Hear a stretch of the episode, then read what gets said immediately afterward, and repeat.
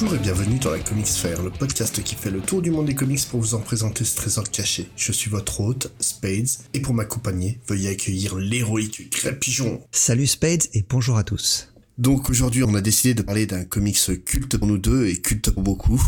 Ouais, on va parler de New Frontier. C'est un comics en six longs épisodes publié par DC Comics en 2004, écrit et dessiné par le très valeureux également Darwin Cook. Oui. Et ça parle de quoi? Alors, The New Frontier, ça se déroule dans les années 50, Mhm. en tout cas au début. Ça se déroule dans un monde où les super-héros tels que Batman, Superman, Wonder Woman ou la Justice Society, ils ont commencé à lutter contre le crime dans les années 40. Et euh, suite à la Seconde Guerre mondiale et les débuts de la guerre froide, de nouveaux héros vont apparaître. On peut citer Flash, Green Lantern, mais il y en a bien d'autres. Et ils vont débuter leur carrière dans le monde entier. Mais ces nouveaux héros doivent faire face à une société en pleine mutation, un gouvernement qui craint toute nouvelle menace potentielle et une menace étrangère qui pourrait détruire toute cette bande de héros inexpérimentés. En fait, ouais, ce comics, c'est vraiment un hommage à la période de transition entre l'âge d'argent et l'âge d'or, et Darwin Cook est très très fan de ça, mais est-ce que tu peux nous parler un peu plus de lui?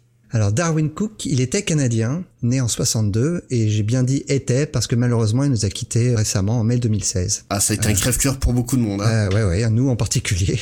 Mais revenons-en un petit peu à son enfance et aux années 60, parce que comme beaucoup d'enfants de cette génération, l'intérêt du jeune Darwin pour l'univers des super-héros a débuté, euh, comme tu l'imagines, avec les comics. Oui. Eh bien non, pas du tout. Oh. Ça a débuté avec une petite série télévisée qui passait à l'époque.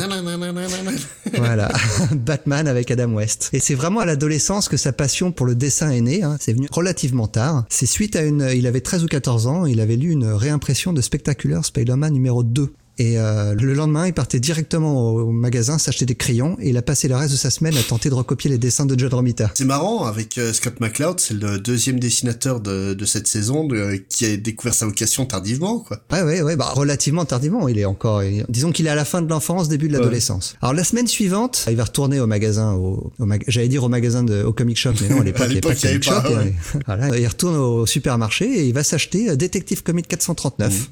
Et là, sa vocation est faite. C'est bon, c'est son choix est fait. Il veut devenir dessinateur. Alors par contre, il a grandi dans un environnement familial assez modeste, euh, tant et si bien que son accès aux comics était assez limité. Hein. Comme tu l'as vu, il a pu s'acheter deux comics en une semaine, c'était déjà euh, exceptionnel pour lui. Euh, et en plus, son père voyait d'un très mauvais œil l'émergence d'une fibre artistique chez le jeune Darwin. Et euh, il va falloir attendre 1985, donc à 23 ans, pour qu'il se décide à quitter le Canada pour aller tenter sa chance à New York. Et il va montrer des échantillons de ses dessins dans les bureaux de DC Comics directement. Bah, tant qu'à faire. Ah.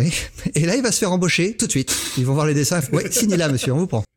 tu m'étonnes. Et euh, il va, il va publier tout de suite un premier travail de comics en tant qu'artiste professionnel qui va sortir dans euh, New Talent Showcase numéro 19. Et il va sortir une histoire euh, très noire, comme souvent dans Comics Fair, on revient toujours au, au noir. Euh, seulement 5 pages, mais euh, complètement maîtrisées. Elles sont déjà d'ailleurs disponibles dans le billet de, de cet épisode. Euh, mais par contre, euh, ça va s'arrêter là parce que il est payé 35 dollars par page. Ah ouais. J'ai fait un calcul, hein. en dollars constants, ça correspond à 80 dollars d'aujourd'hui. Euh, pour un pour un artiste débutant qui arrive à produire 22 pages par mois, c'est c'est tout à fait correct hein, à cette époque-là. Mm. Sauf que lui, il met une semaine à faire une page. Forcément. Euh, en tout cas à cette époque-là. Donc il va retourner au Canada pour pour gagner sa croûte parce qu'il peut pas vivre du comics et il va devenir euh, tour à tour directeur artistique, graphiste, concepteur de produits. Ça va durer pendant plus de 15 ans, à tel point qu'il va même créer son propre studio de design. Mais euh, on arrive au milieu des années 90 et il est quand même toujours titillé par les comics et c'est vraiment ce qu'il a envie de faire. Alors il, il retente sa chance auprès de Marvel et DC, mais tout ce qu'on lui propose, ça lui convient pas. Euh, et il, se fait finalement embaucher en tant que scénariste dans la section dessin animé de DC Comics qui est dirigée à l'époque par Bruce Timm. Un gros bonhomme. Ouais, oui.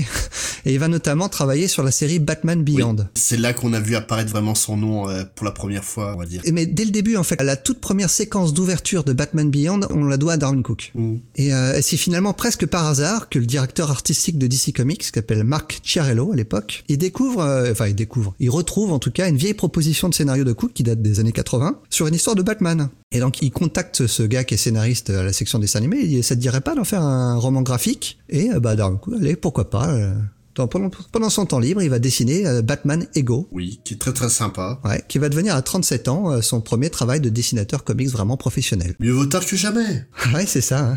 Euh, il va travailler un tout petit peu pour Marvel. hein, on- très rapidement, il va faire un petit peu de, de Spider-Man. On en revient sur la série Tangle Web of Spider-Man, qui est une série un petit peu mineure, et sur X-Static. Mais c'est vraiment chez DC qui va s'imposer comme un acteur majeur de l'industrie, en tout cas pour tout le début du 21e siècle. Alors on arrive au début des années 2000 et va faire la rencontre d'un jeune scénariste qui monte, bon, qui, qui, a déjà un petit peu percé d'ailleurs, Ed Brubaker, et ensemble ils vont complètement redéfinir le personnage de Catwoman, tout d'abord dans une mini-série en quatre numéros qui s'appelle Selina's Big Score, une série très sympa où je trouve que le, le trait de, de, Darwin Cook est encore un peu limite un peu grossier. Hein. Il a un ancrage très épais avec des très gros traits. Son, son trait va s'affiner au fur et à mesure de la série d'ailleurs. En fait, c'est encore très très inspiré du travail des dessins animés d'essai. Et, et c'est exactement, c'est très vrai. Mais c'est très inspiré de ce que faisait Bruce Timm en fait, de, Ouais. du style Bruce Timm. Mais là, sur les premiers tomes de Catwoman, c'est très très flagrant. Hmm. Et il va mettre un petit bout de temps avant de se démarquer de ça. Bah, pour moi, il s'en démarquera vraiment qu'avec New Frontier, en fait. Quand Ouais. il aura vraiment plus le temps, justement. Mais alors, donc, on revient à Catwoman. Donc, une première mini-série en quatre épisodes,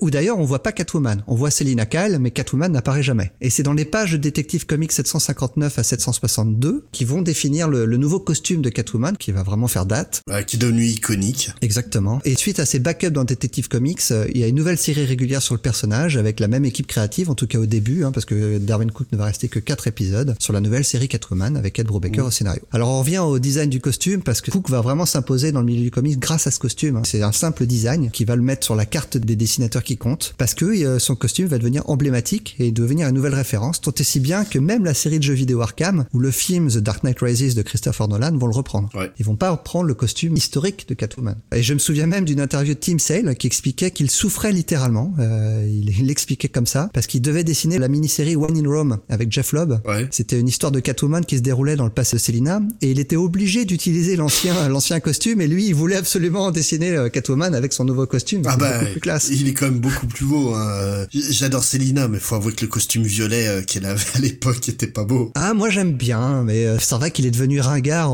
euh, l'instant même où le nouveau costume est apparu. J'ai l'impression que le- l'ancien costume a tendance à revenir de plus en plus dans les comics actuels en tout cas. Ah. Dans le run de Tom King notamment, euh, ils font appel à cet ancien costume. Donc on arrive à 2004 et ce qui va devenir vraiment l'œuvre la plus durable, la plus aimée, la plus emblématique de Darwin Cook, c'est la raison pour laquelle on se retrouve aujourd'hui, Spade, c'est The New Frontier. Oui. Alors on en a déjà parlé avec 1602, on a une époque juste après les attentats du 11 septembre et les comics à cette époque-là étaient souvent très sombres et sans espoir, en tout cas les gros events. Et New Frontier, lui, il va un peu à l'image de 1602, il va vouloir aller à contre-courant de ce que les autres font. Et Darwin Cook va écrire une histoire très optimiste qui revient sur une période qui est euh, souvent considérée par les Américains comme idéale. Mhm. C'est celui des débuts des années 60. Je pense que c'est de cette période-là que dont Trump parle quand il parle de Make America Great Again. Eh oui. Alors une fois euh, New Frontier passé, hein, il- là il s'est vraiment imposé hein, et c'est devenu, euh, pour DC en tout cas, un dessinateur sur lequel euh, DC a décidé de, de miser. Et euh, à tel point qu'il va participer à une anthologie, appelée Solo, dont le but est de donner euh, carte blanche complètement à un artiste pour chaque numéro. On va y retrouver entre autres les stars de DC de l'époque, donc il y a Tim Sale, Paul Pop, Richard Corben, ou, euh, Howard Chaykin, plein d'autres. Que du bon. Ah oui. Et le numéro de Cook, c'est le numéro 5. Ouais. Il va revenir en fait euh, au sein de plusieurs mini-histoires sur, en tout cas avec un thème commun, l'inspiration de ce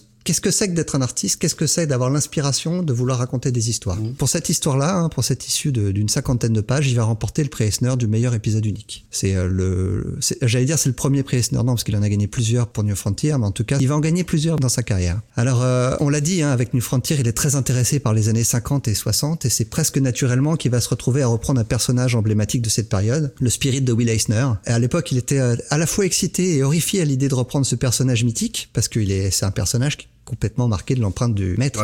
Ouais. Et puis euh, vraiment, c'est le genre de personnage qui est quasiment intouchable. Ouais, et ben Cook, il a réussi. J'en ai lu plusieurs épisodes là pour préparer cette émission. C'est vraiment très sympa ce qu'il a fait. Oui, oui. Il a un style qui convient parfaitement au personnage et même les histoires sont vraiment vraiment sympas. Bah, que ça soit dans l'approche graphique et, et dans l'approche humaine, Cook est très très proche de Eisner.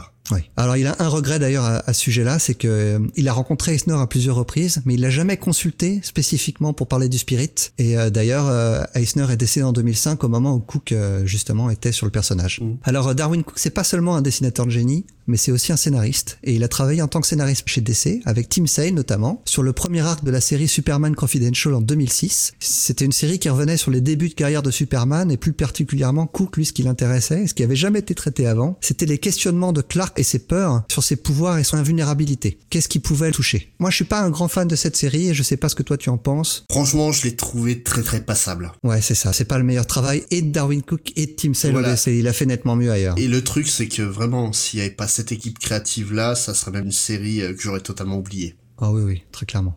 Ah, ensuite, après ça, en 2009, Darwin Cook a quitté DC et il est parti chez IDW. Il avait un contrat de pour faire quatre séries en huit ans. Euh, C'était la série d'histoire Parker de Richard Stark. Alors il avait 8 ans pour faire quatre histoires, on, voit qu'il a progressé par rapport à ses débuts parce qu'il finalement il mettra que 4 ans pour les faire. Ouais, excellente série de, de romans noirs. Ouais, et puis le, style Cook s'adapte parfaitement justement. À... Moi j'ai lu que le premier, The Hunter, euh, faut que je lise les trois suivants et au moment de son décès il travaillait sur un cinquième tome. Ouais, et euh, les quatre tomes sont disponibles en, français hein, pour euh, ceux qui s'intéressent. Alors ensuite en 2012, euh, DC a la brillante idée, alors brillante vous ne voyez pas mais je mets des guillemets, euh, de lancer des mini-séries préquelles au Watchmen d'Alan Moore et Dave Gibbons. Alors Darwin Cook à la base, il devait chapeauter l'ensemble du projet. Il devait mm. écrire l'ensemble des scénarios de toutes les séries Before Watchmen. Alors je sais pas ce que t'en penses, mais moi, pour moi, choisir Darwin Cook pour s'occuper d'une préquelle à Watchmen, pour moi, c'est un contresens total. Quand on connaît un petit peu Darwin Cook et son aversion pour les comics grim and gritty de la fin des années 80-90, c'est vraiment la dernière personne à laquelle j'aurais pensé. Oui et non, parce qu'au final, euh, justement, Watchmen, tout le monde considère ça comme étant le pinacle du euh, comics grim and gritty, alors qu'au final, c'est une dénonciation par euh, Alan Moore. C'est vrai, c'est vrai. Mais au final, comme tu dis, tout le monde le considère comme ça, donc c'est l'image que les gens ont de Watchmen. Même Darwin Cook n'avait pas envie en fait de faire Before Watchmen, en tout cas il ne voulait pas s'occuper de l'ensemble du projet, et au final il va réussir à convaincre DC de ne s'occuper que de deux séries, les deux séries qui l'intéressent vraiment. Silk Spectre, euh, qu'il a scénarisé, et euh, il va, en, dessinateur, il va choisir une de ses grandes amies, Amanda Connor, mmh. qui a un trait qui lui ressemble beaucoup. Ouais. Ouais, c'est clairement, on voit l'influence de Darwin Cook dans le travail de Connor. Et mais moi, en tout cas, vraiment la seule série pour moi qui trouve grâce à mes yeux dans Before Watchmen, ça tombe bien, c'est Darwin Cook qui l'a fait, c'est les Minutemen, mmh. qu'il a scénarisé et dessiné. Suite à Before Watchmen, il va vouloir faire un break du monde du comics mainstream et euh, il va se contenter de couverture pour DC, notamment en 2014 en décembre. DC va lui lui consacrer un mois spécial et il va dessiner en toutes 23 couvertures variantes qui sont selon moi, toutes plus sublimes les unes que les autres. Non, c'est des très beaux tableaux, hein. c'est même plus des covers, c'est limite, tu peux les acheter en tableau puis les foutre chez toi, ça passe impeccable. Hein. C'est ça. Donc euh, on arrive déjà à la fin de sa carrière. Hein. Au final, il n'a pas été très prolifique. Euh, le dernier travail de Darwin Cook euh, se révélera être pour Vertigo, qui est la branche indépendante de DC Comics. je pense qu'on en reparlera un jour de, mhm. de cet éditeur. Et l'éditrice du label à cette époque-là, c'est Shelly Band, qui a quand même eu la bonne idée de venir chercher Cook et lui proposer un travail collaboratif. Et lui, Cook, il se dit, OK, je vais travailler avec Gilbert Hernandez. Je sais très bien qu'il est super occupé. Il dira non. Comme ça, ça m'évitera de bosser. Sauf que Gilbert Hernandez, on lui propose de travailler avec David Cook. Bah, il dit oui. du coup, ça va donner Twilight Children Mm. Une histoire que je trouve assez déroutante qui se déroule dans un village de pêcheurs latino-américains qui mêle à la fois science-fiction et magie. Euh, j'ai pas été plus emballé que ça par ce titre, c'était un petit peu une déception. Je suis toujours pas certain d'avoir bien compris l'histoire. Par contre, les dessins de Cook sont exceptionnels et justifient eux seuls la lecture de cette BD. Ouais, non, c'est vrai que Twilight Children était particulier. Ça m'a pas laissé un souvenir impérissable. Non. Alors, Darwin Cook s'est éteint euh, en mai 2016 à 53 ans. Euh, des suites d'un cancer très agressif. Annoncé la veille par sa femme. C'est ça. Alors, il, laisse un grand vide hein, parmi les, les, les, amateurs de comics que nous sommes, euh, et finalement relativement peu de comics pour nous à lire, euh, malgré ses 15 ans de carrière active. Et on, il a quand même en tout, en 15 ans, remporté 13 Eisner Awards, ce qui fait une bonne petite moyenne, mmh. euh, et bien bien mérité. Hein. Alors, concernant son style graphique, il a eu...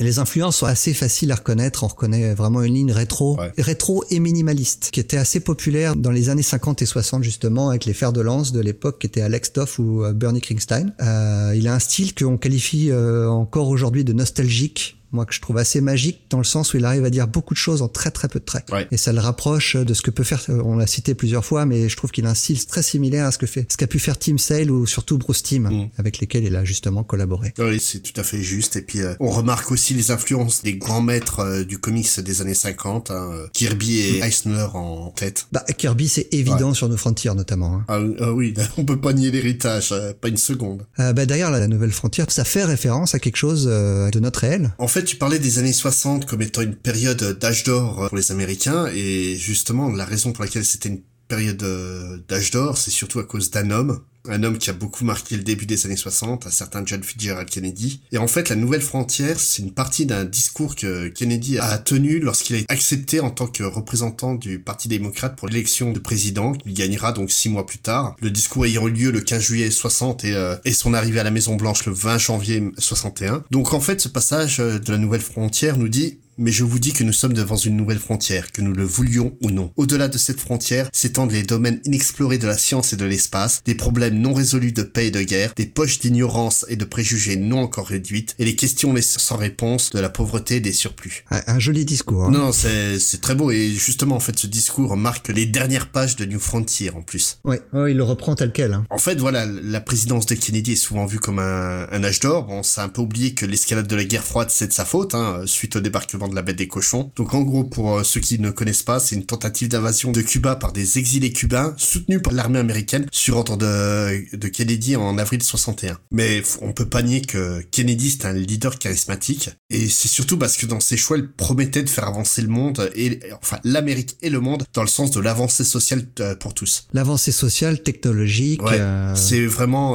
en fait, dans les années 40, on avait un dessin animé qui nous disait « Look up in the sky ». Et ce que Kennedy nous promettait, c'est nous qui allons aller là-haut. On va tous monter là-haut. Ces promesses, il les fait donc dans son discours du, 15 juillet 60. Mais la nouvelle frontière, elle est vraiment à mettre en opposition avec la nouvelle donne, donc euh, de Roosevelt, ce qu'on appelle le New Deal, qui impliquait une forte intervention de l'État pour améliorer la situation euh, catastrophique euh, post-Grande Dépression. Donc en gros, après 1929, faut comprendre qu'il y avait plus de pognon nulle part. Donc Roosevelt, pour essayer de sauver la situation, a donc créé ce qu'on appelle le New Deal, qui est une intervention de l'État pour balancer de l'argent partout pour essayer de remonter le, niveau de vie de tout le monde. Ah, une politique de grands travaux, hein, à grande échelle. Ah oui, on peut contester le côté capitaliste du New Deal, mais sans ça, euh, l'Amérique se serait jamais recréée, quoi. Lui, Kennedy, en fait, ce qu'il réclame, c'est pas à l'État de faire des efforts pour le peuple, mais au peuple de faire des efforts pour que tout le monde avance euh, d'un pas en avant. En fait, c'est comme il va le dire, donc le 20 janvier 1961, quand il va devenir président. Vous qui, comme moi, êtes américain, ne vous demandez pas ce que votre pays peut faire pour vous, mais demandez-vous ce que vous pouvez faire pour votre pays. Vous qui, comme moi, êtes citoyen du monde, ne vous demandez pas ce que les États-Unis peuvent faire pour le monde, mais demandez-vous ce que vous pouvez faire pour le monde. Ah, c'est une vraie opposition au socialisme, euh, c'est le, vrai capitalisme à l'américaine, tel qu'on l'a toujours aujourd'hui d'ailleurs. Oui, et euh, en fait, euh, l'opposition entre les deux idéologies, donc du New Deal et de la Nouvelle Frontière, elle va beaucoup faire parler à l'époque. Pourquoi? Parce qu'en fait, ce qui n'arrivait pas à se mettre en tête les gens, c'est que la situation était pas du tout la même. La situation de l'Amérique avant-guerre était totalement désespérée. Il y avait plus aucune solution. On a déjà parlé dans Torso des bidonvilles dans lesquels vivaient euh, énormément d'Américains. Mhm. Là, la situation post-guerre, ben, on va dire, euh, même s'il reste, comme euh, le dit Kennedy, des poches d'ignorance et de préjugés non encore réduites et les questions laissées sans réponse de la pauvreté et des surplus, eh ben, elle est quand même vachement plus clémente pour la majorité visible des Américains. La plupart des gens ont un travail, la plupart des gens ont un toit au-dessus de leur maison. La plupart des blancs ont la petite maison avec la haie de poteaux blancs, euh, comme dans tous les clichés. On vous renvoie à l'épisode qu'on a fait sur Vision. Voilà. on en parle un petit peu. Et en fait, ce que veut, ce que pense euh, Kennedy, c'est que tout simplement, cette prospérité visible pour la majorité, bah, faut l'étendre à ceux qui sont exclus de, de cette prospérité. À la fois qu'il s'agisse des minorités, donc euh, que ce soit notamment la ségrégation dont il est un farouche opposant, comme des zones rurales bah, où qui est quand même une désertification des zones rurales qui est en cours, comme dans tous les pays, ou encore bah, les pays défavorisés, si moi je suis riche, pourquoi toi tu serais pauvre, on va tout faire pour t'aider, quoi. Mais ça, pour lui, ça ne peut passer que par une prise de conscience individuelle, un effort de chacun. Bon, la mort tragique de Kennedy le 22 novembre 63 va faire entrer euh, bah, l'homme dans la légende. Oui, on peut le dire, on peut le dire. Et sa vision avec lui, hein, le 22 novembre 63 à Dallas. Et en fait, cette mort, elle va vraiment rester comme une blessure ouverte pour toute l'Amérique, et on la sent encore ouverte aujourd'hui, quoi. Comme tu le disais tout à l'heure, euh, Trump qui rêve que l'Amérique soit aussi grande qu'à l'époque de, Kennedy. En fait, c'est que cette période-là, bah, elle, a un impact aussi sur les comics. Bah parce que les comics c'est souvent ou même voire euh, toujours un reflet de leur époque et pour le coup c'est encore plus évident sur la période dont on parle de New Frontier. La période dont on parle Darwin Cook ici c'est une période de transition où l'Amérique vit un certain âge d'or avant de, de se retrouver face à vraiment bah, à une période plus sombre. Bah on, a, on est juste avant le, le désastre que va être la guerre du Vietnam. Tout à fait et pour euh, New Frontier, c'est une période où les super-héros ont plus d'utilité, mais où, une relève apparaît parce que justement un danger commence à faire face. Hmm. Et dans la réalité, ouais, comme tu le dis, ça se retranscrit avec euh, l'Amérique auréolée de, de gloire suite à la Seconde Guerre mondiale, qui se dirige lentement vers le désastre que va être euh, le Vietnam. quoi. C'est une période où tout a l'air calme, dominé par une Amérique toute puissante, mais c'est oublié que le premier vrai conflit de la guerre froide, c'est pas la baie des cochons, euh, comme tout le monde le dit, mais en fait, c'est la guerre de Corée. Donc c'est une guerre qui va durer trois ans, de 50 à 53, et qui va opposer les gouvernements de, de, la Corée du Nord et du Sud. Donc le pays a été coupé en deux suite à la Seconde Guerre mondiale, comme ça a été fait en Allemagne, et euh, le Nord étant communiste et le Sud pro-américain. Mais c'est une guerre en fait que l'Amérique, elle va renier à tout point. Elle va faire comme si elle a jamais eu lieu. Ça, même que certains vont appeler cette guerre la guerre oubliée, tellement en fait... Euh, on parle quasiment pas. Tu prends la, Seconde Guerre mondiale ou le Vietnam, il y a eu combien de tonnes de films qui sont sortis dessus? Ouais, c'est vrai. À part MASH, j'ai pas d'exemple de, de films ou de séries télé sur la sur la guerre de Corée. Ouais, mais même MASH, en fait, elle le prend, elle la prend la rigolade. Elle prend la rigolade. Ouais. Et c'est comme ça pour tout ce conflit-là, qui est quand même un conflit qui aura fait, euh, bah, en fait, la seule utilité de la, guerre de Corée, c'est de faire 800 euh, 000 euh, militaires coréens morts, que, ce soit des deux côtés de la frontière, 60 000 militaires américains qui vont mourir et 3 millions de civils qui vont se faire buter pour rien. Parce qu'en fait, le seul résultat de la guerre de Corée, c'est de maintenir le statu quo qui continue de nous pourrir la vie encore aujourd'hui. Bah tiens, on, on parlait de Trump, on, en, on peut en reparler maintenant si tu veux. Donc, le gouvernement nie totalement ce conflit parce que y a aucun intérêt. Là, on n'a pas, on n'est pas des héros. On a, on a rien fait. Et du coup, ben, les soldats qui ont été euh, blessés, que ce soit physiquement ou mentalement durant le conflit, ben, ils n'existent pas. On va nier leur existence. Cook, c'est ce qu'il raconte notamment à travers l'histoire de Al Jordan dans New Frontier. Ouais, tout à fait. Qui est un vétéran de cette guerre-là, qui a vécu un véritable traumatisme euh, sur les derniers jours de la guerre. même, tu peux même dire sur le dernier jour de la guerre. Hein. Même après la guerre, c'est ça le pire. Voilà, c'est ça. Ouais. C'est juste après le, juste après l'armistice. Euh, T'as aussi le personnage donc euh, de John Henry, qui est un vétéran de cette guerre-là, mais son rôle de vétéran n'a aucune importance. Ce n'est pas un héros de la, Seconde Guerre mondiale. Et d'ailleurs, Al Jordan, euh, en tant que que héros de guerre est moins bien vu que les, les anciens de la Seconde Guerre mondiale dans New Frontier. Tout à fait, tout à fait. En fait, l'Amérique va vraiment transformer dans l'inconscient collectif la, la, guerre de Corée comme un non-événement. Mais ce sera la même chose avec les, les vétérans du Vietnam qui seront très mal vus parce qu'ils ont perdu. Bah, c'est encore pire pour les, les vétérans du Vietnam parce que les vétérans du Vietnam, là, autant les vétérans de la guerre de Corée, tout le monde s'en fout. Les vétérans du Vietnam, tout le monde leur a craché à la gueule. Ouais, ouais. Que ce soit le gouvernement euh, en niant euh, les blessures qu'ils ont, comme les, les Américains. Ouais, mais la différence principale vient du fait que la Seconde Guerre mondiale était une guerre légitime, mmh. qui n'était pas du tout le cas de la guerre du Vietnam. Voilà. Elle était très très contestée la guerre du Vietnam au sein même des États-Unis. Ouais, mais si tu te rappelles par exemple l'épisode de Preacher qui est dédié au père de, du héros, je crois dans la jeunesse du héros quand il parle de l'arrivée de, son père après le Vietnam et qui se fait cracher à la gueule par des gens euh, tueurs d'enfants. Voilà, c'est comme ça que les vétérans du Vietnam étaient accueillis. Tandis que la guerre de Corée, on s'en foutait. Mais vraiment, tu, euh, tu prends dans, dans une série qu'on aime tous les deux beaucoup, That 70 Show, le personnage de Eric se fout de la gueule de son père parce qu'il se prend pour un vétéran alors qu'il a fait que participer à la guerre de Corée, quoi. Mhm. C'est surréaliste. Et durant ces périodes de comics, en gros, de, entre la Seconde Guerre mondiale et le début des années 60, bah les comics de super-héros, ils vont perdre leur lectorat graduellement. Ah bah c'est simple, au bout d'un moment, en, dehors de Batman, Superman et Wonder Woman, il n'y en avait plus. Voilà. Et euh, la raison pour laquelle ça se passe, c'est tout simplement, bah c'est une conséquence aussi de l'admiration qu'on doit porter aux vétérans de la Seconde Guerre mondiale. C'est tout simplement, euh, bah T'as des héros au coin de ta rue, pourquoi tu admirerais des gens que dont tu lis les aventures euh, sur des feuilles de papier quoi?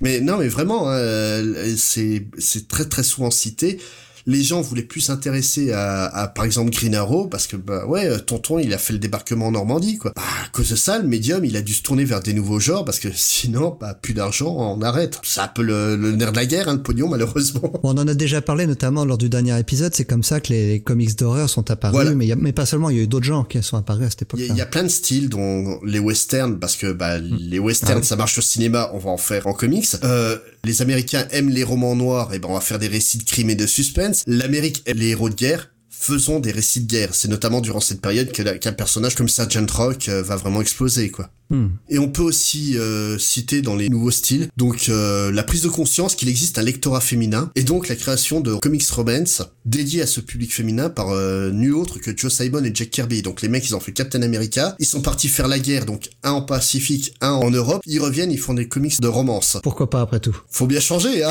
Je t'avoue que je les ai jamais lus ces histoires-là, donc je sais pas ce que ça vaut, mais connaissant les bonhommes, ça doit être sympathique quand même. Bon, j'en ai lu, franchement, c'est c'est digne des romans photos qu'on avait dans nous deux et compagnie. Hein. Ok. non, c'est ouvertement pas bon, c'est cliché à mort, mais c'était l'époque qui était comme ça. Hein. Mais le truc, c'est que ça cartonnait. Hein. Mm. En fait, le lectorat féminin, c'était pas à 5%, hein. c'était 45 à 50% des acheteurs de comics étaient des femmes qui achetaient ce genre de récit. Il y a pas de raison après tout. Bah ouais, ah mais tout à fait, au contraire, hein. c'est même très bien. C'est dans ce contexte de diversité de récits bah, que le média va se prendre la plus grande claque dans la tronche de sa carrière, avec une affaire qui s'appelle l'affaire de la commission Wersam, dont on vous a beaucoup teasé. Donc Frédéric Wersam, c'est un psychiatre qui était très proche de Freud, en fait il correspondait avec lui depuis des années, qui dès 1948 a décidé de s'en prendre aux comics comme étant une des sources de la délinquance euh, juvénile. Vous, euh, vous entendez, aujourd'hui les jeux vidéo c'est ce qui rend les jeunes violents. Nous dans les années 90 euh, on a... C'était jeu de rôle. Voilà, nous les rôlistes on était des tueurs de vierges qui allions... Ce en quoi ils avaient pas tout à fait tort, hein, mais bon. voilà, et ben en 48 c'était les comics. Et mais le type il va insister pendant des années. Hein. Et toi tu cumules tout, hein. toi t'es un lecteur de comics qui, qui était rôliste et qui, qui joue aux jeux vidéo. Hein. Et qui lit des mangas, alors oh là, oh là.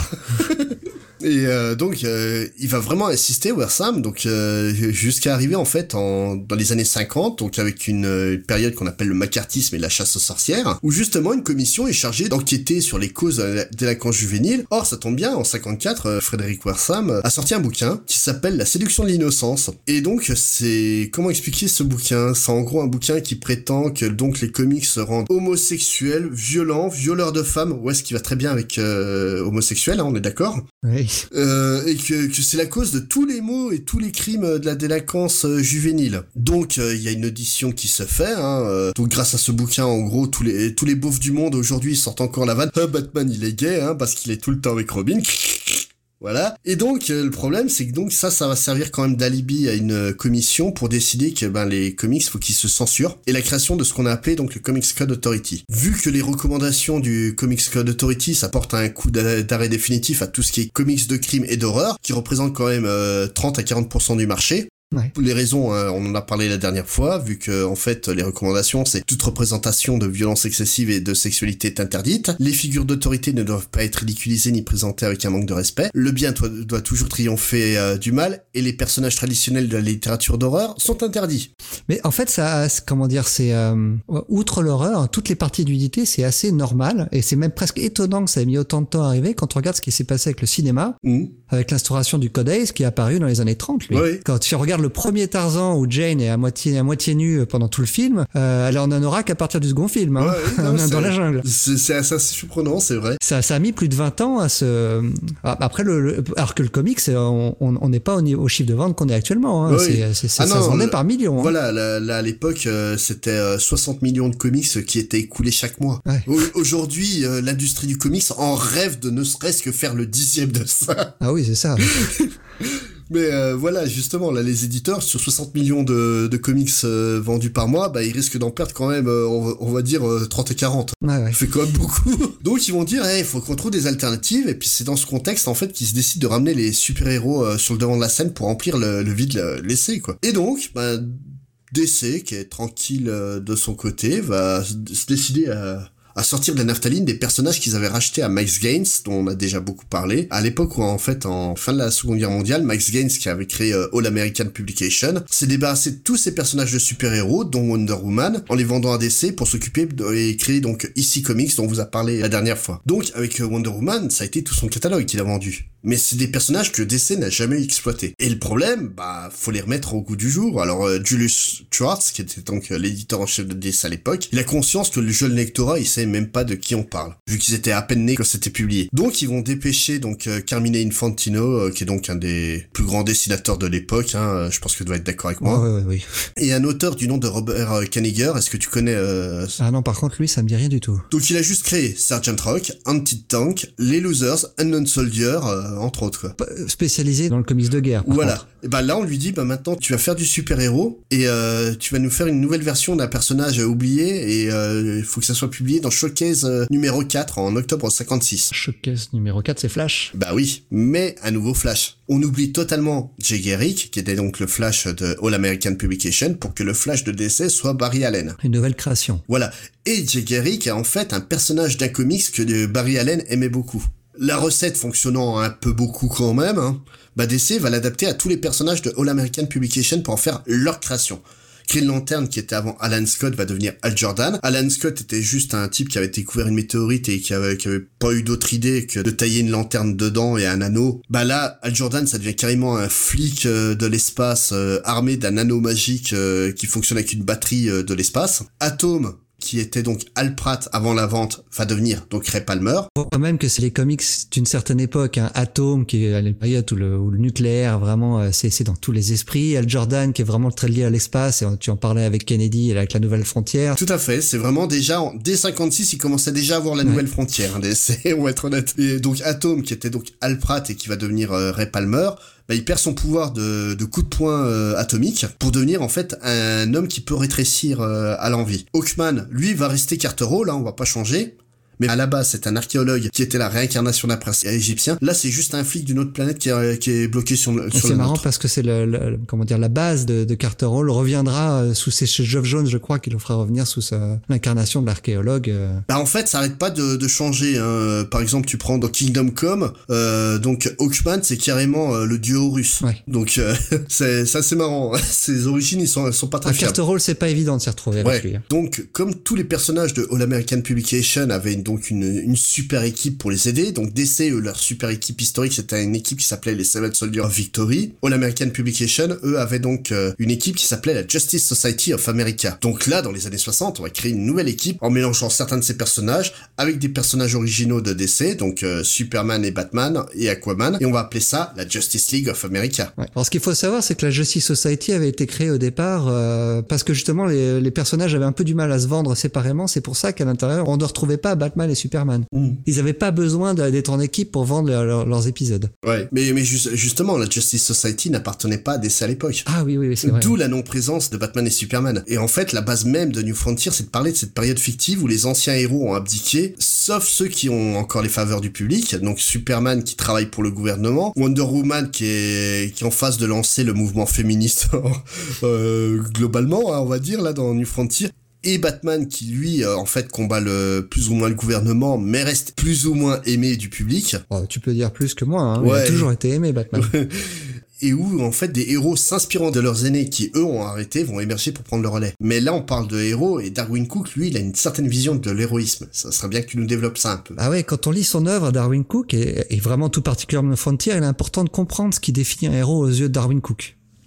C'est un concept auquel il a beaucoup réfléchi. Hein. De toute façon, on l'a dit hein, quand il s'est mis à, New Frontier, il avait déjà euh, près de 40 ans. Hein. C'est un homme euh, vraiment euh, qui a déjà réfléchi sur sa vie et ce qu'il a envie de faire. Et ça transparaît vraiment dans son œuvre. Et comme tu l'as dit, New Frontier, il y a beaucoup de personnages, mais on peut s'attarder sur deux personnages, je trouve, et expliquer en quoi ils sont héroïques et en quoi leur héroïsme est différent. Alors, d'abord, il y a Al Jordan. Faut replacer les choses dans leur contexte. Al Jordan, en 2004, il n'a pas encore été réhabilité par Geoff Jones, et c'est à l'époque un, des grands méchants de l'univers DC. Alors, en tout cas, si c'est pas un grand méchant, c'est un personnage très trouble en tout cas, mm. parce que euh, très rapidement, hein, il dans le, je crois que c'est à la fin des années 90, il y a eu euh, l'événement qui s'appelle Emerald Dawn, Dawn, dans lequel il a tué un nombre de ses collègues du Green Lantern Corps. Il est, il bien avant la fin des années 90, ça c'est au milieu. Ouais, ouais, ouais, voilà. Et, euh, et Cook, en fait, lui, ça lui plaît pas du tout ça. Lui, il revient aux racines du personnage et il le traite tel qu'il était lorsqu'il lisait ses aventures lorsqu'il était adolescent. Donc pour lui, Al Jordan, c'est un pilote d'essai qui rêve des étoiles et qui utilise son courage et sa bravoure au bénéfice d'autrui. Ça doit pas être autre chose, selon Darwin Cook.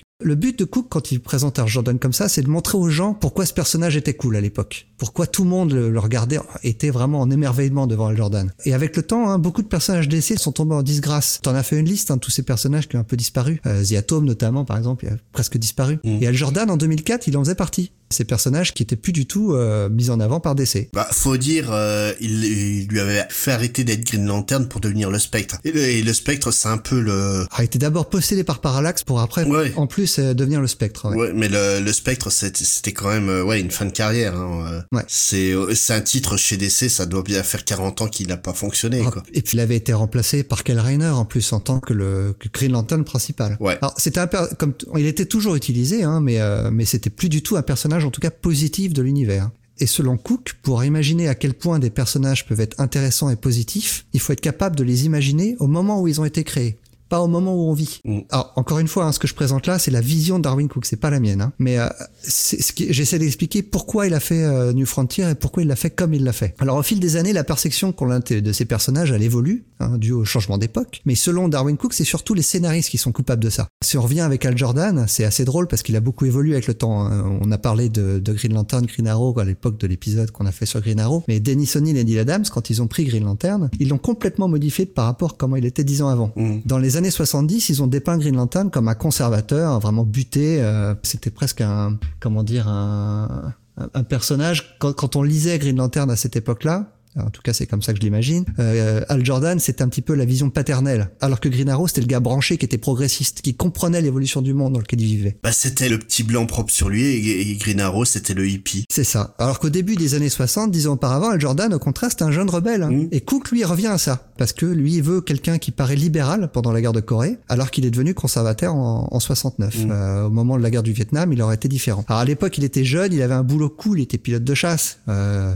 c'était génial. Il avait un super gadget, hein, son anneau de pouvoir. En plus, il avait un super costume. C'est vrai que le costume d'Al Jordan de, de- au début des années 60, il est super classe. Euh, C'était le personnage parfait pour incarner un certain héroïsme de l'âge d'argent des comics, qui représente vraiment donc la course à l'espace, cet esprit purement américain. Mm. Tu as vraiment bien décrit. Et c'est un, un esprit qui a complètement disparu au moment où Cook écrit euh, The New Frontier, son grand désarroi. Et d'ailleurs, en plus, il va caractériser Hal, en plus de tout ça, comme un pacifiste. Et pour le coup, il n'a pas eu beaucoup de reproches sur, euh, sur The New Frontier, sauf là-dessus, parce que justement, des vétérans vont lui reprocher le fait de présenter un pilote de chasse comme pacifiste. Et justement, c'est ce que veut faire Cook, il veut différencier donc ces héros de la guerre de, de Corée par rapport à la génération précédente, qui présente aussi dans, comme dans New Frontier, comme Rick Flag ou S. Morgan, qui eux, justement, c'était les, les héros de l'ancienne guerre, qui représentent un certain conservatisme. Il y a un autre type d'héroïsme dans New Frontier, et euh, il y en a plusieurs, hein, mais un autre personnage intéressant, je trouve, c'est John Jones, le Martian Manhunter, qui est un extraterrestre venu de Mars. Et, alors lui, c'est un personnage qui est vraiment intéressant, c'est qu'il se construit par choix. Mm. Il n'a pas une évolution naturelle, il arrive sur Terre et il fait un choix conscient de devenir quelqu'un de bon. Et euh, dans le livre, il va apprendre la culture terrienne en passant des jours entiers devant la télévision. Il va regarder des polars où les méchants ils sont attrapés par les gentils. Il va regarder des westerns où les méchants sont abattus par le shérif. Dis-toi que ça serait maintenant, il regarderait les ch'tis.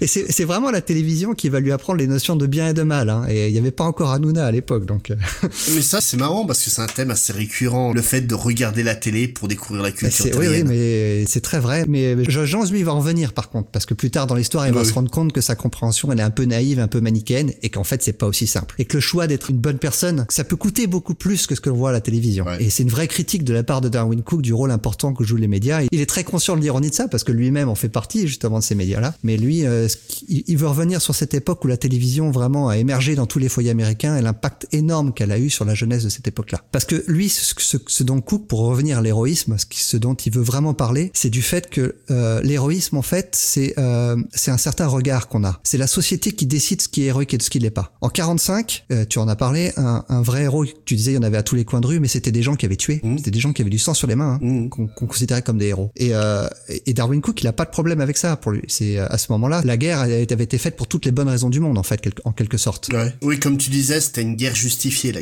la Seconde Guerre mondiale. Même au-delà d'une guerre justifiée ou non, en temps de paix, euh, l'héroïsme, c'est complètement autre chose. Ouais. Et qu'est-ce que c'est que l'héroïsme? Et c'est là que Cook, lui, il déteste l'époque dans laquelle il vit parce que ça, il se reconnaît pas dans ce que les gens reconnaissent comme de l'héroïsme. Et le- la, la première des raisons, c'est qu'il pense en tout cas que les gens ne croient plus à l'héroïsme. Quand quelqu'un fait quelque chose de bien, la réponse automatique qu'il entend à chaque fois, c'est mais pourquoi il fait ça? Qu'est-ce qui se cache derrière ça? Quel est son but secret? Personne ne peut faire un acte au bénéfice de quelqu'un d'autre sans avoir une arrière-pensée. Cook, il croit vraiment profondément qu'il est devenu démodé d'être une personne décente qui fait des bonnes choses dans l'intérêt général. Et euh, chaque personne, en fait, elle sera euh, sans arrêt questionnée sur ses réelles motivations. Et euh, c'est un, un cynisme de l'époque, en tout cas dans lequel il vit, euh, Darwin Cook, qui supporte pas. Et c'est pour ça qu'il a passé tout son temps à raconter des histoires très positives et en plus qui se déroulaient à d'autres époques qu'il considère comme plus optimistes que la sienne. Il était vraiment révolté par ça. Mhm. Il en parlait souvent et je trouve que ça se ressent énormément dans son œuvre et, et vraiment très fortement dans The New Frontier parce que euh, il considère que c'est le système qui permet des choses complètement folles à laquelle il assistait. Ça fait un peu écho euh, à ce qu'on disait sur le hors-série Superman,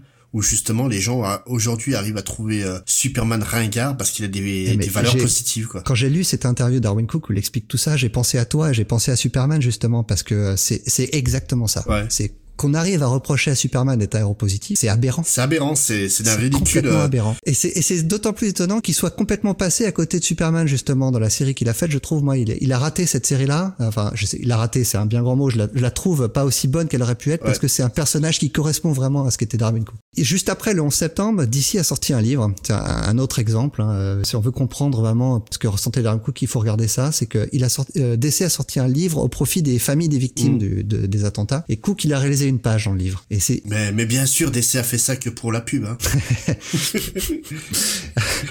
T'es con. Alors, il s'agissait de six cases, deux par niveau, et chaque niveau comparait deux choses. Alors, la première case, on avait le salaire d'un fantassin en Afghanistan en comparaison avec le salaire d'un joueur de basketball. La deuxième case, on avait euh, la deuxième ligne, on avait le salaire d'une personne d'intervention médicale d'urgence face au salaire de Britney Spears. Enfin, la, dernière la dernière case, on avait le salaire d'un pompier face à celui de l'acteur hollywoodien qui va jouer, et là je, je vais citer Darwin Cook, qui va jouer un pompier dans un putain de film. Et il est vraiment en colère en fait, Mm. parce que c'est pas à Britney Spears qu'il en veut quand il quand il fait ce dessin-là, c'est au système qui permet ça.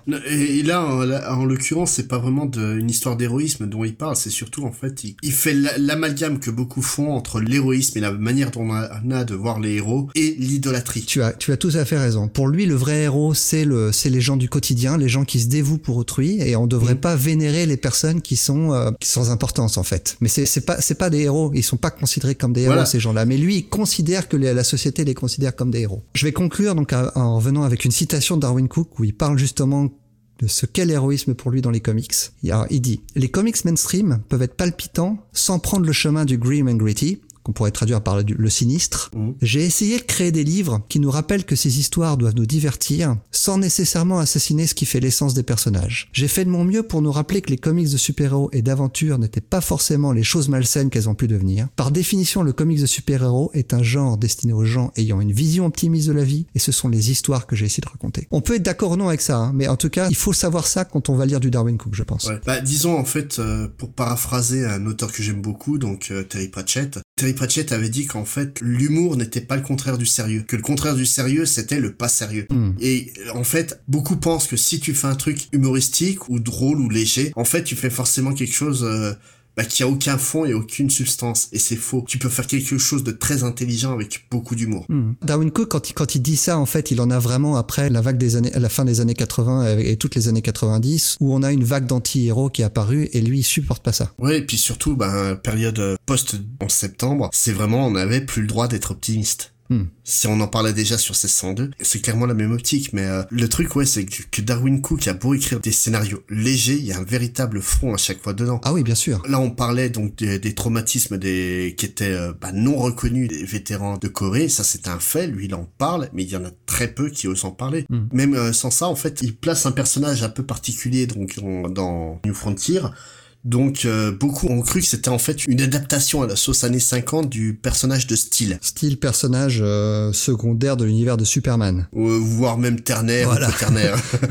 donc, euh, Steel en fait est un personnage qui est apparu euh, durant la mort de Superman ou Et il est venu a- après. Ouais, euh, suite à la mort d'ailleurs. Voilà, il est- c'est ça. Arrivé. Où euh, donc il a décidé de prendre la relève de Superman et des valeurs qu'il défendait en se revêtant d'une armure, euh, on va dire quasiment à la Iron Man et en s'armant d'un d'un gros gros marteau. Ouais. Et euh, le truc c'est que donc là dans New Frontier on retrouve le personnage de John Henry, donc euh, de son vrai nom dans le comics John Wilson. Et John Wilson c'est un vigilante noir, c'est un vétéran de la guerre de Corée qui va venger sa famille qui est mort euh, à cause du Ku Klux Klan. Make America Great Again. hein. Voilà. On en revient encore. hein. Euh, J'ai l'impression que ce- cet épisode est sponsorisé par Trump. euh. C'est ça. non, non, mais je, disais ça parce que euh, il y a certes- beaucoup de personnes fantasment sur cette période-là qui étaient Ouais. loin d'être idéales Voilà. à, à- à beaucoup de points de vue. hein. Mais, mais justement, le fait qu'il place ce personnage-là avec cette thématique à cette période soi-disant optimiste, c'est montre clairement que ouais, faut pas prendre des vessies pour des lanternes. C'est pas parce que ça avait l'air mieux que c'était forcément très bien. Voilà, c'est ça. Et euh, donc ce personnage de, de, de John Wilson, donc qui va prendre l'identité d'un personnage folklorique qui est connu de tous aux États-Unis, mais alors qui nous nous passe par-dessus la tête euh, totalement. Genre euh, si je te parle de Johnny Appleseed, tu vois qui c'est? Non. Donc euh, c'est une version légendaire du botaniste Johnny Chapman, qui est donc un type qui a parcouru les États-Unis en plantant des pommiers. D'accord. Paul Bunyan, est-ce que tu vois qui c'est? Non plus. Donc c'est un bûcheron géant accompagné d'un bœuf bleu qui s'appelait Babe, puis qui, qui pétait des arbres. Donc je pense les pommiers de de Appleseed. Voilà. Ou alors t'as Pecos Bill, qui est à peu près l'un des plus connus euh, de notre côté grâce à Disney qui avait fait quelques dessins animés sur lui. D'accord. Donc euh, Pecos Bill, c'est un enfant euh, blanc qui est tombé d'une charrette lors du voyage de, la, de la conquête de l'Ouest et qui a été donc élevé par des coyotes et qui va devenir un cowboy légendaire qui utilise un serpent à sonnette comme lasso et un autre serpent comme fouet. Apparemment, c'est une histoire vraie hein, de base. Ok. On y croit. Autant le gars qui plante ses arbres, je veux bien le croire, que le... non, le Johnny Chapman, donc Johnny Appleseed, c'est euh, c'est une vérité. Hein. Et euh, justement, à l'image de Johnny euh, de Johnny Chapman, euh, il y a des fortes chances que John Henry, le personnage que reprend euh, Wilson, euh, ait réellement existé. C'est, il, s'agirait d'un noir extrêmement imposant qui bossait en tant que cloueur sur les lignes de chemin de fer en expansion durant la fin du 19e siècle. Ouais, ouais. Donc la légende euh, voudrait qu'il ait travaillé pour la Chesapeake and Ohio Railways et que c'est durant la construction du Big Ben Tunnel euh, près de Walcott qu'il est rentré dans la légende. Donc euh, John Henry, c'est un black immense, super costaud, dont le boulot consiste à taper des rives euh, dans du métal toute la journée à, à coups de masse. Donc euh, John Wilson est armé de deux masses comme arme. John Henry est extrêmement fier de son travail. Pour lui, c'est il participe à l'effort de l'Amérique pour devenir un grand pays. Mais ce qui est vrai, hein. Ce qui est vrai, bien sûr, le chemin de fer a contribué à- au désenclavement du pays. hein. Voilà. Et tu vois, un jour, son patron, donc euh, le patron de Chesapeake and Ohio Railways, eh ben, il s'est dit, bah tiens, je vais acheter un marteau à vapeur, donc le rendement, il va être vachement augmenté, comme ça, j'aurais pas à payer toute la bande de tocards qui, va passer vite. Donc, John Henry, fier de son travail, sûr de sa force et foudrage contre la machine, ça, ça ferait un bon nom de groupe, tiens. Et ben là, il a l'impression que bah, qu'il est en train de se faire avoir quoi. La machine va lui voler son travail, c'est tous ses potes se retrouvent à la rue. Il est pas super d'accord, donc il va voir son patron et lui dit ta machine, je la défonce. On va travailler pendant un jour et demi et celui qui aura planté le, le plus de clous euh, sur une plus grande longueur euh, de rail aura gagné. Le patron il se dit aucun risque. Le marteau à vapeur, il va le défoncer. Donc le duel a lieu et John Henry va taper euh, sur le métal des miles durant sans quasiment se reposer, ni dormir, ni manger. Et il va réussir à gagner contre le marteau à vapeur. Mais bon, pas sans conséquence puisqu'il va en mourir d'avoir fait autant d'efforts. Ah, On comprend pourquoi l'histoire est rentrée dans la légende américaine, Voilà. en tout cas. C'est euh, même si de nombreuses sources euh, pensent que c'est que c'est une réalité historique, voilà, on n'est pas sûr non plus. hein. Apparemment, un historien aurait rencontré quelqu'un qui aurait connu euh, John Henry à l'époque, mais c'est que des sources de troisième ou quatrième. euh, C'est l'ami du frère de celui qui a vu le loup. voilà, c'est c'est un peu comme le pote qui a vu les extraterrestres euh, et compagnie. Quoi. Mais c'est une, une histoire qui a vraiment énormément d'impact dans l'imaginaire collectif américain, à tel point que John Henry va inspirer style qui inspire donc le personnage de John Henry de, de New Frontier. Mm. Et la raison pour laquelle, bah, c'est qu'en fait, elle représente euh, deux idées bien concrètes. Déjà, la futilité apparente de se battre contre le progrès et la mécanisation du travail. De toute façon, on le sait, on est tous voués à perdre notre boulot parce que des machines vont mieux le faire que nous quand, quand on est simple ouvrier. Et surtout, en fait, John Henry, il frappe le monde parce qu'il est su- il fait surtout partie des rares personnages folkloriques américains de cette époque qui est issu d'une minorité.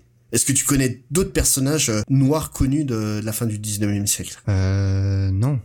voilà. En fait, même si ce personnage a peut-être pas existé, de par son existence légendaire, c'est un véritable hommage à toutes les minorités qui ont construit la- l'Amérique et qu'on oublie trop souvent. Pour beaucoup, bah, en fait, l'Amérique, c'est le pays où les Blancs sont venus et puis ont pris tout le terrain. Mais non, c'est un pays où les esclaves ont trimé, euh, les esclaves noirs ont trimé comme des malades pour que les Blancs soient bien, mais aussi où des milliers d'Asiatiques sont morts sur la construction du réseau de chemin de fer. Ouais. Et John Henry, en fait, il rappelle ça. Le truc, c'est que vraiment, cette idée du racisme euh, masqué d'une période qui a l'air belle, bah ça sert de trame de fond à, à New Frontier. L'histoire de John Henry, tu te demandes ce qu'elle fout là, parce qu'elle est vraiment à contre-courant du reste du, du bouquin. Elle est distillée sur quelques pages par issue. Tout simplement, en fait, il faut se rendre compte que ces minorités qui ont été euh, opprimées et euh, exploitées, que John Henry représente, bah, elles ont été invisibilisées par les grands médias. Dans les années 50, les comics n'avaient pas le droit de représenter des noirs, grâce à Wersam. Donc là, de présenter un personnage noir en tant que potentiel héros, malgré son côté très sombre, parce qu'il a quand même un, un parcours qu'on pourrait rapprocher du, du Punisher, euh, le John Henry de New Frontier. Il a perdu sa famille, il se venge contre ceux qui sont responsables. Ouais. Moi, j'aurais dit Candyman. Aussi. Et euh, donc en, en fait, malgré ce côté très sombre de son histoire, et comme tu le dis, euh, Darwin Cook essaie de pas aller dans le sombre, il, il y a des sujets, il est obligé d'y aller. Bah, c'est vrai que de ne pas parler de la ségrégation dans les années 60, c'est compliqué quand même. Voilà. Et là, justement, en fait, ce qu'il en fait, c'est que donc, il te montre quand même un sud des États-Unis profondément raciste, donc le sud des États-Unis où John Henry officie en tant que héros, où, il, où euh, son combat va être une vraie tragédie, autant intellectuelle que physique, hein, parce que la, la manière dont se conclut son histoire est quand même assez Tragique. et glauque. Ouais. Et le truc, c'est que malgré ça, malgré ce qu'il décrit comme ça, les jeunes héros qui sont en train de, de venir, en fait, à aucun moment, ils ne le voient pas autrement que comme un des leurs. Pour eux, et de manière irrévocable, John Henry de New Frontier, c'est un héros et le symbole de la lutte à, venir à, la frontière des années 60 pour tous les Noirs des États-Unis. Il montre le combat qui va être euh, amené. D'ailleurs, un petit fun fact, euh, je parlais de Wersam qui avait sorti son bouquin qui a empêché de dessiner des noirs dans les comics parce que les la représentation des noirs dans les comics c'était dangereux pour la jeunesse. Cet abruti a aussi écrit un, un, essai sur la dangerosité de la ségrégation en milieu scolaire qui va être à la base de la décision de la Cour suprême d'Amérique pour interdire euh, aux écoles d'empêcher les noirs d'accéder à une école. Donc comme quoi il a pas fait que des conneries ce, ce type. Et sur ces bonnes paroles, je me dis qu'il faudrait peut-être qu'on parle des chiffres de vente avant d'entamer la dernière ligne droite de cet épisode. Alors on en a on, a parlé de, New Frontier et du fait que c'est l'œuvre maîtresse de Darwin Cook, sauf que Darwin Cook en 2004, c'était pas il avait fait Catwoman quoi c'est tout. Voilà. c'était l'artiste qui avait fait 8 euh, épisodes de, Catwoman même donc c'est vraiment euh, donc c'était pas grand monde. Donc tu te doutes bien que les chiffres de vente étaient pas extraordinaires malgré la qualité incroyable de ce titre. Il a pas rencontré son public en single en tout cas. Mmh. euh, le, le, premier épisode s'est vendu à 30 000 exemplaires seulement puisqu'il il était 56e des ventes alors à l'époque, ce qui se vendait très bien, c'était les New X-Men de Grant Morrison, qui se vendaient à quatre fois plus d'exemplaires. Ouais. Bon, j'allais dire on a oublié New X-Men, non, on les a pas oubliés quand même. Mais, euh, mais New Frontier, en tout cas, euh, vraiment, euh, a eu une, une, deuxième vie après après coup en, en volume relié. Euh, juste pour, comme je l'ai dit au tout début, c'est une mini-série en six épisodes. Le sixième épisode s'est vendu à 25 000 exemplaires, donc ils ont perdu, Darwin Cook a perdu très peu de lecteurs. Hein. Je pense qu'il mm. avait un lectorat fidèle dès le départ, qui, qui restait jusqu'au bout de la série, mais, mais pas plus. Par contre, la série a gagné beaucoup de prix. En 2005, elle a gagné le, plusieurs Eisner, notamment celui de la meilleure mini-série, les meilleures couleurs et le meilleur design. Euh, par contre, il n'a pas gagné le, le, Eisner du meilleur artiste, mais il a gagné le prix Harvey du meilleur artiste, ainsi que du meilleur coloriste et de la meilleure série en la même année. Donc il rafle tout, quoi. Ouais, ouais, cette année-là. Non, mais il a pas tout, il a pas été le meilleur artiste pour les, pour les Eisner cette année-là. Par contre, il a regagné un Eisner en 2007 pour euh, The New Frontier parce que le, le, volume est sorti en version absolute dès 2007. Donc, mm. euh, très vite. Il en revenait pas lui-même parce que euh, des, des titres comme Watchmen ont dû attendre beaucoup plus, par exemple, pour avoir une version absolute. Ah ouais, mais ça, c'est preuve que les, les TPB se sont écoulés comme des petits pains. c'est ça. Ah mais lui-même n'en revenait pas. Hein. Et que, que le, il, pensait même pas le voir un jour en absolute. Et pourtant, ça mérite. Hein. Ouais, ouais, ça mérite vraiment. Et d'ailleurs, en VO, il est toujours très facile de se le procurer maintenant de New Frontier parce que le DC l'a édité sous plusieurs formes à plusieurs reprises, en TPB, en absolute. Ensuite, euh, récemment, une version deluxe est sortie euh, en hardcover et, euh, et là maintenant, ils ont ressorti la version deluxe mais en souple qui est disponible pour 35 dollars avec une foultitude de bonus. Il a, il a, il a dessiné 50 pages de plus euh, juste pour cette version, euh, pour la version absolute de l'époque, mais qui sont disponibles mmh. aussi dans la version deluxe. Oui, et puis normalement qui sont sortis aussi en épisode spécial. ah, ça c'est possible, je sais pas. Moi j'ai, moi j'ai la version deluxe en, en hardcover et c'est vrai que les, les bah, on passe presque autant de temps à lire les, les bonus que l'ensemble de la série. Moi j'ai les singles donc. Mais par contre en français, bah voilà, New Frontier est une des raisons pour lesquelles je râle sur Urban en permanence. ils, ont, ils, ont, pas bien fait le travail? Non, il est, il est pas fait du tout. C'est un titre qui n'est toujours pas présent au catalogue de, de, Urban. En fait, si on veut les trouver en français, on peut les trouver que en trois Panini tomes. les avait sortis à l'époque. Voilà, en, en, trois tomes chez Panini. À l'heure actuelle, euh, c'est incompréhensible qu'une œuvre de cette portée soit pas sortie euh, chez Urban. Bah, surtout après la mort de Darwin Cook, j'allais dire, parce que euh, ça a eu un énorme retentissement. C'est son œuvre, c'est son œuvre majeure. Ils ont sorti, ils ont sorti d'autres choses de Darwin Cook en plus Urban. Euh, oui, les Catwoman. Ouais.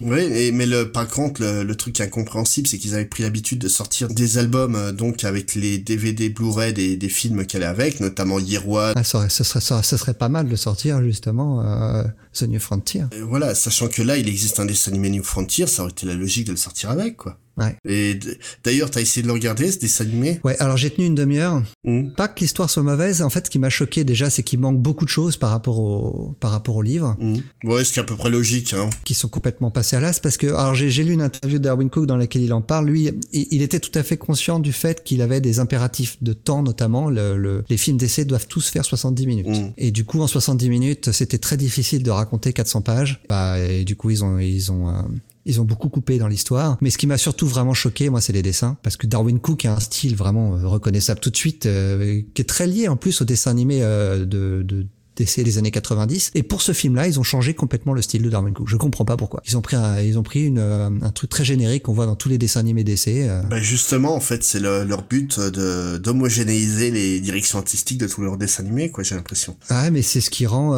c'est ce qui rend New Frontier complètement fadasse. Mm. Je, je, sais pas. J'ai au bout d'une demi-heure, j'ai dit non, c'est bon. Mm. Je, retourne à mon comic. Je préfère le relire que, que de, regarder, que de regarder ça. Personnellement, je l'ai pas vu, mais par, par exemple, là, je parlais de John Henry euh, juste avant. Apparemment, tout cet arc-là est complètement sauté de. Ah, je l'ai pas vu. Dans la demi-heure que je l'ai vu, je l'ai pas vu. Mais il y a pas que ça. Hein. Ah. toute la partie sur les losers euh, a complètement disparu également. Euh. Le prologue, ouais. c'est complètement stupide. Ouais, ça commence avec Al Jordan.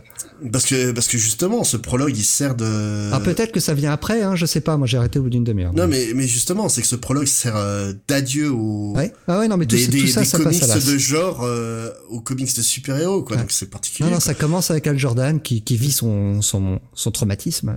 Ah ouais, ouais. Donc ça, ils ont absolument pas compris ce qu'ils ont adapté, quoi. Par contre, il y a un énorme casting vocal. Hein. Euh... Oui, mais comme toujours avec euh, avec les films d'essai. Ah, il y a, y a Cal MacLachlan entre autres, il y a Brooke Shields. Euh... Mais euh, là-dessus, on va se quitter en musique, mais avant, on va parler un peu des réseaux sociaux, hein. On est sur Facebook, on est sur Twitter et surtout on est sur notre site. Hein. Allez voir notre site, allez voir à chaque fois les billets qu'on consacrent aux épisodes parce qu'il y a tout plein de bonus. Hein. C'est comme dans les comics de Darwin Cook. Euh, sur notre site, il y a des bonus. Voilà, le, le, le billet, c'est toi qui t'en occupes à chaque fois et puis tu le blindes de tout. Donc autant en profiter euh, pour ceux qui, qui sont intéressés par le comics. Posez-nous des questions, euh, mettez-nous 5 étoiles sur iTunes, euh, qu'est-ce qu'il faut faire encore Oh, donnez-nous de l'argent. Voilà, donnez-nous plein, plein. Et on va donc se quitter en musique. Alors c'est toi qui as choisi la chanson. Moi j'en ai proposé plein, tu m'as dit non, non, non, non, non. Et au final, donc c'est toi qui as choisi. En fait, je me suis dit, euh, quitte à parler d'un comics rétro, autant faire une chanson rétro. Quitte à parler d'un comics qui parle de John Henry, autant prendre une chanson sur John Henry, parce qu'il a inspiré à peu près 72 000 chansons, hein, John Henry. Donc, euh, à la base, j'étais parti pour une, un petit Johnny Cash, parce que ça fait toujours plaisir, un petit Johnny Cash. Ah, il a, il a écrit une chanson qui s'appelle Ballad of John Henry's Hammer. Ouais, puis en fait, je me suis dit non, parce que on a donc un, un auditeur euh, et ami. Et, et néanmoins ami. voilà. Qui est très très fan de d'un certain chanteur, donc on s'est dit qu'on allait lui faire un petit coucou par ce biais-là. Donc on va s'écouter John Henry par Bruce Springsteen. Allez, à bientôt. Allez, au revoir.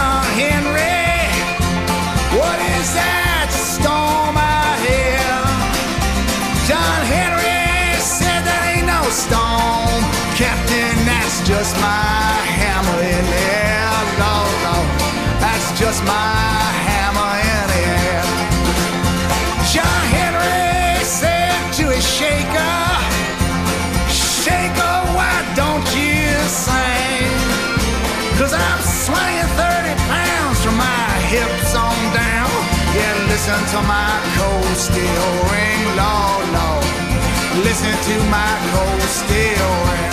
Cut.